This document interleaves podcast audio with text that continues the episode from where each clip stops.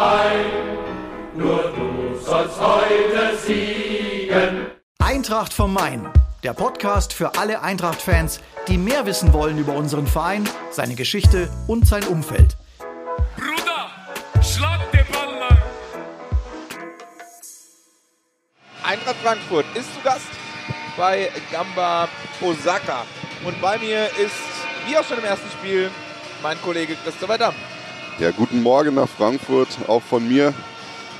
Heute das zweite Spiel, Lars, gegen Gamba Osaka. Das erste Spiel gegen die Urawa Wet Diamonds. Das hat ja nicht ganz so gut für uns ausgesehen. 2 zu 4 stand es dann am Ende aus Frankfurter Sicht. Ich glaube, das äh, will Oliver Glasner mit seinem Team heute wieder gut machen. So, wir haben unseren ersten Gast bei unserer Übertragung heute am Mikrofon, wer in die Flanke reinkommt. Au! Alario mit einer guten Kopfballmöglichkeit ans Außennetz. Und ich begrüße bei mir unseren, wie ist eigentlich die offizielle Übergangstrainer, oder? Ja, äh, wir können es umschreiben, aber im Übergangstrainer fangen wir mal damit an. Ralf Kunech, grüß dich, Servus, schön, Moin, dass hallo. du da bist. Ralf, ähm, erstmal kurz zu dir. Wie hast du dich bei der Eintracht eingelebt? Äh, mittlerweile recht gut. Also ich habe ja schon im, am 1. Mai begonnen, weil ja meine Position komplett neu geschaffen wurde, Ja. der Aufgabenbereich. Und da war es ganz gut, ein bisschen Vorlauf zu haben, weil mit Vorbereitungsstart dann ja auch sehr viel passiert, sehr viel los ist. Und so konnte man strukturell ein bisschen was auf die Beine stellen, ein bisschen was organisieren. Und mittlerweile läuft es ganz gut.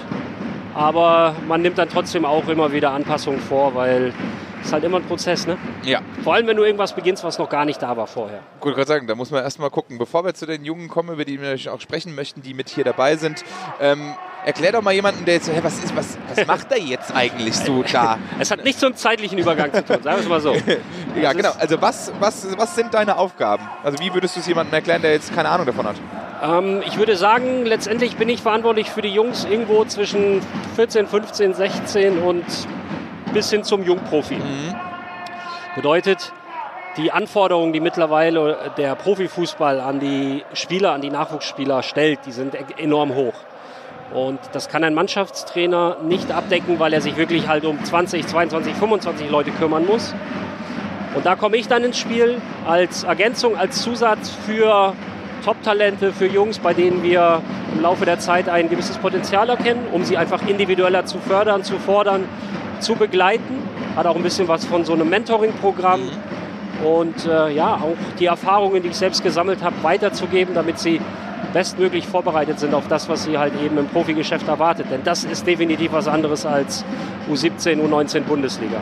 Für denjenigen, der jetzt äh, Ralf Unich, was hat, äh, habe ich schon mal gehört, äh, unter anderem St. Pauli natürlich gespielt, Ingolstadt gespielt und da sehr, sehr viel Erfahrung im, genau in dem Profibereich im Endeffekt gesammelt. Warum ist, der Sprung so groß? Also ist es in Anführungszeichen immer so bei zwischen Junioren und äh, Senioren? Jetzt müssen wir ganz kurz den Ball gehen, weil die Eintracht hat nächste Chance. Knauf, schade.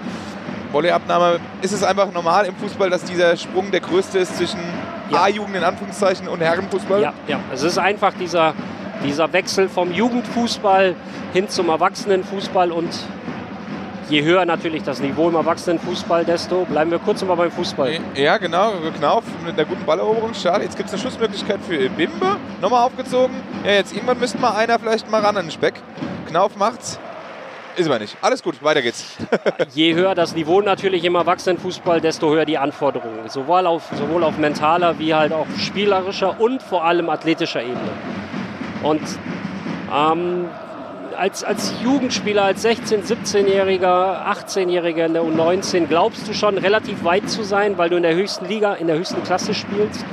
Du spielst bei einem großen Verein wie Eintracht Frankfurt, spielst gegen Mannschaften wie Bayern München, wie VfB Stuttgart und und und. Das klingt ja alles nach Bundesliga. Und alles gut, du kannst ruhig weitermachen. okay, Wenn es richtig gefährlich wird, dann es ist noch äh, Überbleibsel aus der Fernsehzeit. Also der, der, ja, Zone-Experte lange Zeit. Ja, Ähm, so, aber es ist halt nicht Bundesliga, es bleibt Jugendfußball. Ja, es sind die großen Namen, aber es bleibt Jugendfußball. Und dort spielst du, so wie jetzt hier, gegen Erwachsene. Schneller, intensiver, härter, deutlich mehr Druck. Also, ich meine, wir haben mit der Eintracht die letzten Wochen und Monate ja auch durchaus sehr positiver Druck, aber Ja. ne, alle, die vielleicht in Sevilla waren oder die mitgefiebert haben, jetzt gibt es eine Möglichkeit für die Hausherren, aber am Pfosten vorbei. Alles gut. Also denkt einfach nur mal zurück, wie ihr euch gegen West Ham gefühlt habt, wie ihr euch gegen die Rangers gefühlt habt und so. Das, und das halt als, als Nachwuchsspieler, der das noch nie hatte, zu, zu verstehen, zu erleben. Darauf musst du vorbereitet sein, weil es etwas ist, was du in deinem Leben noch nicht hattest. Und ja, ja, darum- letztendlich geht es darum, es geht nicht nur um die, die Vermittlung von, von fußballerischen Inhalten jetzt, wie ich muss ihnen nicht mehr beibringen, den Ball musst du so und so treffen. Mhm. Das können sie. Aber ich sag mal so ein paar Zwischentöne, ein bisschen, ein bisschen ein Begleiten und auf das vorbereiten, was sie erwarten könnte, schadet nicht, um es mal gehört zu haben, um dann nicht ganz unvorbereitet vielleicht auf einmal im Waldstadion vor 60.000 aufzulaufen und, und irgendwie vor, vor Ehrfurcht zu erstarren. Das kann nämlich auch passieren. Na ja, klar. Äh, Du weißt, dass die Eintracht in Anführungszeichen nach einem Jugendtalent lechzt. Äh, Letzte war Eamon Barkok, der es äh, gefühlt geschafft hat. Ähm, und ja, bei der Eintracht ist, war seitdem lange Zeit Ebbe. Ja.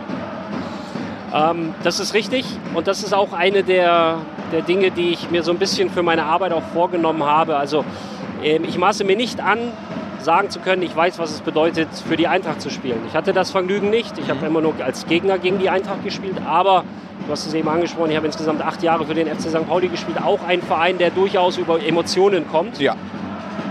Jetzt kommen die Gastgeber über die rechte Seite. Oh, Reingabe, jetzt ist der Ball auf der Torlinie, aber die Drama sichert ihn noch gerade so, oder? Also auch ein Verein, der ähm, bei dem die Fans und Verein und Mannschaft Ja. eine enge Bindung haben. Also so, so ein bisschen Einblick habe ich schon für das Ganze. Und äh, etwas plakativ formuliert möchte ich nicht nur die begehrlich oder dass die alle Profis wollen, werden wollen, das setzen wir voraus. Ich denke, ansonsten fährst du diesen Aufwand noch nicht. Aber wenn wir es erreichen, dass sie Profi bei Eintracht Frankfurt werden wollen, ich denke, dann haben wir, haben wir sehr, sehr viel gewonnen. Und da hat der Verein natürlich im Vergleich zu einigen anderen Vereinen und Konstrukten in der Bundesliga eben den Vorteil, dass wir ähm, ja, da auf, auf sehr viel Emotionalität, auf eine lange Geschichte zurückgreifen können, auf eine enge Verbindung eben zur Fanszene. Und das, das müssen wir für uns nutzen. Wie hast du die Eintracht jetzt so ein bisschen, jetzt äh, Ali du mit einem Kopfball, aber der geht weit drüber. Ähm, wie hast du die Eintracht vor deiner Zeit, aber auch jetzt so vielleicht in deinen ersten Monaten kennengelernt? Ähm, also vor meiner Zeit, ich habe halt auch noch in der zweiten Liga gegen die Eintracht gespielt. Ich habe in der Bundesliga gegen die Eintracht gespielt. Ähm, kenne also zweite Liga, vielleicht auch nicht unbedingt die besten Zeiten, die man hier so, Ist, ist 100% die man so. hier so durchgemacht Anfang hat. der 2000er? Ähm, habe Alex Meyer zum Beispiel, mit dem habe ich 2001 das erste Mal zusammen Junioren-Nationalmannschaft gespielt. Also da gibt es halt auch die Verbindung. Wir sind, äh, wir sind, äh, waren immer in Kontakt, äh, waren wirklich oder sind immer noch gut befreundet. Und ähm, einer meiner persönlich besten Freunde, Danny da Costa, hat ja hier auch eine Zeit lang mitgespielt, durfte auch das eine oder andere mit dazu beitragen und mitgestalten, Ja. ähm, in, um, um den Verein auf den Weg zu bringen, auf dem er aktuell ist. Insofern war ich da schon ein Stück weit eng dran, weil du fieberst natürlich auch mit deinem besten Freund mit. Ähm, und äh, insofern, ich würde, wenn ich jetzt sage, ich habe schon in Eintracht-Bettwäsche geschlafen, gern genommener Satz, das ist Quatsch, das ist nicht so. Aber du hast schon eine Verbindung Ich habe natürlich. halt so die Verbindung über den einen oder anderen und habe das auch ein Stück weit verfolgt, durfte auch bei The Zone die Europa, also die Euroleague-Saisons mitbegleiten, ähm, heim und auswärts, habe das folglich dann auch, habe mich noch intensiver damit beschäftigen müssen. Also es war jetzt nicht so, dass ich mich erstmal schlau machen musste, okay, was, was ist dieser Verein eigentlich und wie heißt eigentlich der Präsident und wer ist Ja, ja, hier? ja. Also, das war alles bekannt. Kommen wir mal zur Japan-Tour, die äh, natürlich, ich möchte jetzt bei dir jetzt übrigens, wie du es in Anführungszeichen findest, sondern ich möchte eigentlich ein bisschen drüber sprechen, ähm, aus deiner Sicht, wie wichtig ist sowas auch als Juniorenspieler oder als Jugendspieler, die sind ja eine Anzahl mit dabei, so ein Ding mitzumachen, das ist, äh, kann ja schon auch wichtig sein. Ja, ich habe gestern mit dem einen oder anderen noch ein paar Einzelgespräche geführt und habe auch gesagt, Jungs, ich bin ein bisschen neidisch. Ich habe zwar selbst Junioren-Nationalmannschaft gespielt, aber so einen, diesen Rahmen, diesen, so, ein, so, ein, so ein Komplettpaket durfte ich oder habe ich nicht miterlebt und das ist ähm, es kann überwältigend sein, weil, weil natürlich ganz viele Dinge da mit reinspielen. Ne? Die Jungs haben bis auf, auf die, die vielleicht mal in der U21 mal vor 1500 Leuten gespielt haben, hat noch nie einer vor mehr als 500 Leuten gespielt. So, und auf einmal laufen die letzte Woche, äh, letzte Woche laufen die am Mittwoch in Tokio auf und da sind 25.000. Heute das Stadion auch ganz gut besucht. Ähm, und das sind Dinge, die musst du auch erstmal verarbeiten. Für uns als Verein und auch in meiner Position denke ich auch ähm, eine, eine sehr wichtige Geschichte, weil wir die Jungs jetzt natürlich auch in einem Umfeld sehen, auf sehr, sehr hohem Wettkampflevel. Also das, wir spielen ja jetzt hier nicht gegen Freizeitmannschaften, ja, sondern klar, Logo. äh, Ura, äh, Urawa ist ja als Champions League Teilnehmer schon eine richtig gute Truppe hier. Ähm, Osaka auch mit, mit sehr, sehr guten spielerischen Ansätzen. Also die Jungs werden schon voll gefordert. Und es ist sehr interessant, sie in diesem Umfeld zu beobachten, zu schauen, wie nehmen sie die Dinge an, wie gehen sie damit um. Also ähm, definitiv ein, ein, äh, ein Gewinn. Jetzt haben wir einen beispielsweise, wenn wir mal mit der einen oder anderen auch mal sprechen, der ist heute sogar in die äh, große Mannschaft, in Anführungszeichen, weil ich bin ja fast nur erste Bundesligaspieler hier mit dabei. Ja, und da hat es Anna, Anna Salawi, der die U17 momentan in der Bundesliga schwindlig spielt, in Anführungszeichen. Ähm, wie macht er sich? Hat auch, hat auch schon bei der Youth League teilweise ausgeholfen. Genau, ja. Also der ist schon seiner Zeit in Anführungszeichen ein bisschen voraus. Ja, Ennis, Ennis ist tatsächlich eins, eins äh, der, der großen Talente, die wir bei uns im NLZ haben. Ähm, wie du bereits sagst, wenn der U17 sehr, sehr erfolgreich gewesen. Deswegen, das gehört halt auch zu unserem Konzept. Deswegen haben wir uns jetzt halt entschieden, ihn und auch äh, Derek Borky, der ähm, ja auch schon am Mittwoch bereits gespielt hat von Anfang an. Ähm, die sind seit äh, knapp drei Wochen bei der U19. Also die trainieren dort, die spielen dort, ähm, um eben schon frühzeitig diesen nächsten Schritt zu gehen. Und ich hier, finde, hier macht er auch seine Sache gut, hat er Mittwoch getroffen. Also Ja. das sind halt so, ähm, so, so kleine Minischritte, um einfach auch zu zeigen, ja, Leute, mein Namen, notiert euch den mal. Mhm. Ja, riesen äh, Sache natürlich. Ne? Kommst Ja. rein, schießt da ein Tor und heute hier, wie gesagt, vom Verein. Äh, du hast ihn auch schon angesprochen, Innenverteidiger Borgschi, 15 Jahre alt. 15 Jahre Ja, alt ist, das und war- ist da- hier mit dabei. da müssen wir uns auch immer, und das dürfen wir nicht vergessen, da müssen wir auch immer schauen, wir fordern unheimlich viel von ihnen, aber wir sprechen über zum Teil 15-, Ja. 16-jährige Jungs. Also das ist, ähm, und, und die bewegen sich dann hier auf, im, im Zirkus der Erwachsenen. Ja. Also bei aller Bewertung darf man das nicht vergessen, aber andersrum sollten wir auch nicht zu viel Rücksicht darauf nehmen, denn das hilft ihnen Eine Mischung auch nicht. finden, ne? Genau, weil sie, sie wollen ja dahin. Folglich müssen wir sie auch daran messen, immer unter dem Gesichtspunkt, okay, wir haben es aber noch nicht mit fertigen Profis zu tun, können ihnen aber, und deswegen eignen sich diese Spiele auch sehr gut, können ihnen wunderbar aufzeigen, guck mal, da fehlt's noch, hier Ja. ist vielleicht noch. Das wissen sie aber auch selber. Also durch die Bank weg alles sehr, sehr reflektierte Jungs, die das sehr, sehr gut einschätzen können und ähm, ja, zum Teil auch von sich aus schon gesagt haben, boah Ralf, also heute habe ich gemerkt, so das und das fehlt noch. Aber nochmal, völlig normal. Also ähm, in, in, in, den, ähm, in dem Altersbereich macht ein Jahr zum Teil schon einen Riesenunterschied. Ja, die wachs wachsen natürlich auch. Ne? Genau. Muskeln bilden sich. So, und, und dann spielst du auf einmal hier, weil jetzt Ndika gerade den Ball hat, spielst du gegen solche ja, durchtrainierten, Ja. durchtrainierten Innenverteidiger. Das ist halt schon was anderes. 100 Prozent. Noch ein äh, Namen, der ja auch schon in der Hessenliga ja, sein, sein äh, Unwesen treibt, ist äh, Nacho Ferri, hat ja auch am Mittwoch getroffen. Noch ein Satz zu ihm, er ist so der, der klassische Neuner, ne? den Genau. man so eigentlich äh, Ja. nicht, nicht wünscht, würde ich jetzt sagen, aber dem, so wie man sich ihn vorstellt. Genau, von der Statur her auch sehr, sehr groß mit 1,92. Ähm, hatte sicherlich ein paar Anlaufschwierigkeiten im letzten Jahr. Kommt aus Spanien, alleine weg von der Familie Klar. ist natürlich schwierig. Aber das, das klappt mittlerweile auch immer besser. Die Eingewöhnung etc. Und ähm, ja, trifft ja auch in der U21 regelmäßig. Hat hier am Mittwoch ähm, auch ein schönes Tor gemacht. Und er ist halt auch einer der Jungs, die wir dann bei solchen Maßnahmen, wenn sich die Möglichkeit gibt, ja, ein Stück weit mal, mal laufen lassen und sehen, wie sie sich, wie sie sich geben. Ja. Ich habe es eben gerade schon angesprochen, U21 seit äh, dieser Saison wieder am Start äh, in der Hessenliga. Sie war lange Zeit weg von der Bildfläche, die Eintracht hat es äh, zurückgezogen. Wie siehst du das? Also ist es elementar, so eine zweite Mannschaft zu haben, wenn man einen Unterbau äh, kreieren möchte, beziehungsweise auch die Leute heranführen möchte an diese Bundesliga? Ja, es ist, äh, es ist für mich elementar und das hat nicht nur was mit meinem Gefühl oder, oder meiner Erfahrung zu tun, sondern ähm, ich habe mich natürlich auch auf anderer Ebene intensiv damit auseinandergesetzt und habe mir einfach mal angeschaut ähm, von der kompletten Bundesliga der abgelaufenen Saison, also jetzt nicht die Hinserie, sondern der, der vergangenen Saison, wann haben die Jungs eigentlich und wo ihr Debüt gegeben?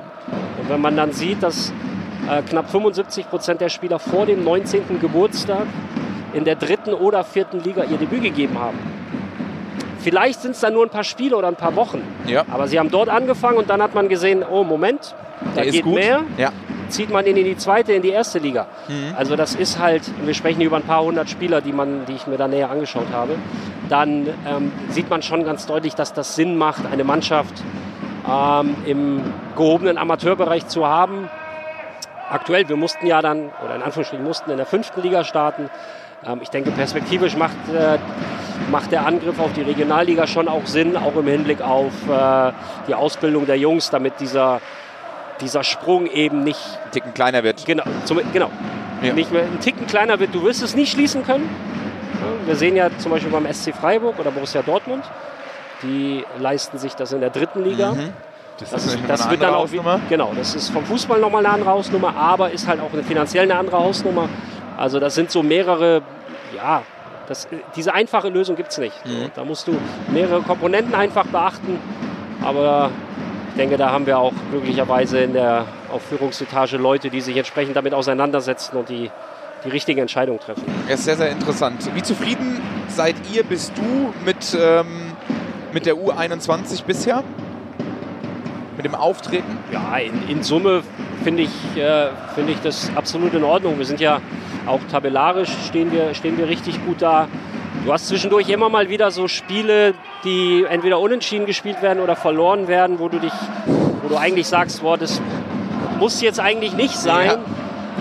Aber wenn man, wenn man sieht, dass wir mit zum Teil 5, 6 U19-Spielern spielen, also die noch U19 spielen können, das ist halt auch völlig normal. Also das ist, das ist ja dann auch ein, wie soll ich, ein, ein, ein Lerneffekt, der eintritt. Und ähm, das zeigt auch die Erfahrung, wenn du Nachwuchsspieler dann in die U21 ziehst oder in die zweite Mannschaft. Bis zur Winterpause brauchen sie, um das so ein bisschen zu adaptieren. Und in der Rückrunde klappt das meistens besser, Also- weil sie dann diesen Erwachsenenfußball eben verstanden haben. Also Ralf, du prognostizierst zumindest äh, der U21 eine gute, eine gute Rückrunde Ich wünsche es mir und bin eigentlich, oh, was ist eigentlich? Ich bin auch davon überzeugt. Ihr habt ja ein, äh, ich will jetzt nicht sagen, ja, merkwürdig ist, ist ein falsches Wort. Ihr habt äh, euch ja im Endeffekt so ein bisschen dazu committed, das Ganze bunt zu gestalten in Form von U19-Spieler spielen in der Youth League, U17-Spieler spielen in der Youth League. Jetzt haben wir gerade mal kurz an den Ball gehen. Ramay muss zum Nachfassen, alles gut. Dann spielen äh, Leute aus der U21 in der Youth League. Ne? Also es ist ein, es sind oftmals bunt gemischte Mannschaften, die da, Ja. die da harmonieren. Es ist nicht so, dass ihr sagt, okay, das ist der U21-Stamm, das ist der U19-Stamm und das ist der U17-Stamm. Na, wie, wie schon gesagt, letztendlich sind es ja viele, einige, U9 nicht viele, sondern einige U19-Spieler, die bereits U21 spielen. Wie zum Beispiel Medi Lune, Nacho, Ja. Matteo Bignetti, ähm, die Vajo Bobson, die dürften alle noch U19 spielen, spielen aber bereits fest U21. Ja, die Youth League ist, ähm, denke ich, auch eine, eine richtig gute Möglichkeit, um sich auf höchstem Niveau, auf höchstem Jugendniveau international zu messen. Ja, und warum sollen wir dann nicht auch U17-Spieler bringen? Klar, die spielen dann halt, so wie Derek, der jetzt im Dezember erst, erst äh, 16, 16 wird, wird, genau. zum Teil gegen drei, zwei, drei Jahre ältere. Aber das brauchen sie für ihre Entwicklung. Mhm. Also wir können sie nicht ewig, äh, klingt ein bisschen hart, aber wir können sie nicht ewig in Watte packen, sondern Ja. sie müssen dann auch mal ins freie Wasser. Irgendwann mal schwimmen. Ja, und, aber da, da bekommen sie halt die volle Unterstützung. Wir, lassen, wir sagen nicht so, spiel und guck, wie du klarkommst, sondern versuchen sie natürlich darauf vorzubereiten, sprechen mit ihnen, analysieren viel. Ähm, aber wenn du diese Möglichkeiten hast, musst du sie nutzen. Und es ist auch so, das muss man ja auch klar sagen, es ist ja nicht so, dass wir da, ähm, dass wir das würfeln, sondern da steckt ja schon eine, eine Überlegung hinter. Schauen wir kurz, Alario. Ja, 20 Meter vom Tor, spielt jetzt auf Tuta, der hat eine Schussmöglichkeit. Tuta und der ist drin. Tuta strahlt ihn ein aus 16 Meter links ins Eck, als hätte er als Abwehrspieler nichts anderes gemacht. Also Die, die fußballerischen Fähigkeiten von Innenverteidigern werden gerne unterschätzt. Macht er gut? Ja, also ich meine, Tuta ist schon für einen Innenverteidiger technisch schon hervorragend. Absolut. Ich meine, als Brasilianer musste das auch sein. Nein, nein, definitiv. Also, Also, wir würfeln das nicht, Ja. sondern wir überlegen uns ja schon was und die Jungs verdienen sich das eben durch Leistung. das heißt also, du wirst oder deine Arbeit wird äh, sozusagen, ich will jetzt nicht sagen daran gemessen, sondern eher vielleicht so ein bisschen, du bist wenn du Leute in den Profibereich schaffst und die schaffen den Sprung, dann kann man sagen, okay, der Ralf hat die dabei unterstützt, oder? Wie, so, ja, also ich kann man jetzt gar nicht greifen oder wenn ja. sagen, okay, in den nächsten zwei Jahren musst du zwei Leute in den Profibereich schaffen? das wäre schön, wenn wir das so ich hinkriegen. Ich sagen. Aber nur weil ich jetzt drei Monate mit jemandem zusammenarbeite, heißt das nicht, dass der fertig ist, sondern ja. das ist ja ein ganz langer Weg, den sie halt schon ab der U12, U13, U15, wie auch immer gehen und meine Aufgabe ist, das dann so ein bisschen zu finalisieren und dann das, was, ja, um diesen, diese, diese Lücke ein Stück weit mhm. zu schließen. Finalisieren ist dann wiederum, da muss ich mich korrigieren, das falsche Wort, weil wenn sie dann mal dabei sind, dann sind, sind sie noch nicht. Dann geht es gerade erst los. Ich wollte gerade sagen. Dann, dann fängt die richtige Arbeit an. Aber ähm, ich denke, es ist, es ist äh, wichtig, diese individuellere Betreuung zu bekommen, weil dafür sind die Anforderungen mittlerweile einfach ja, viel zu groß. Und der Sprung ist sonst zu groß. Das, klar kann das mal einer alleine schaffen, aber mit Unterstützung ist dann doch besser.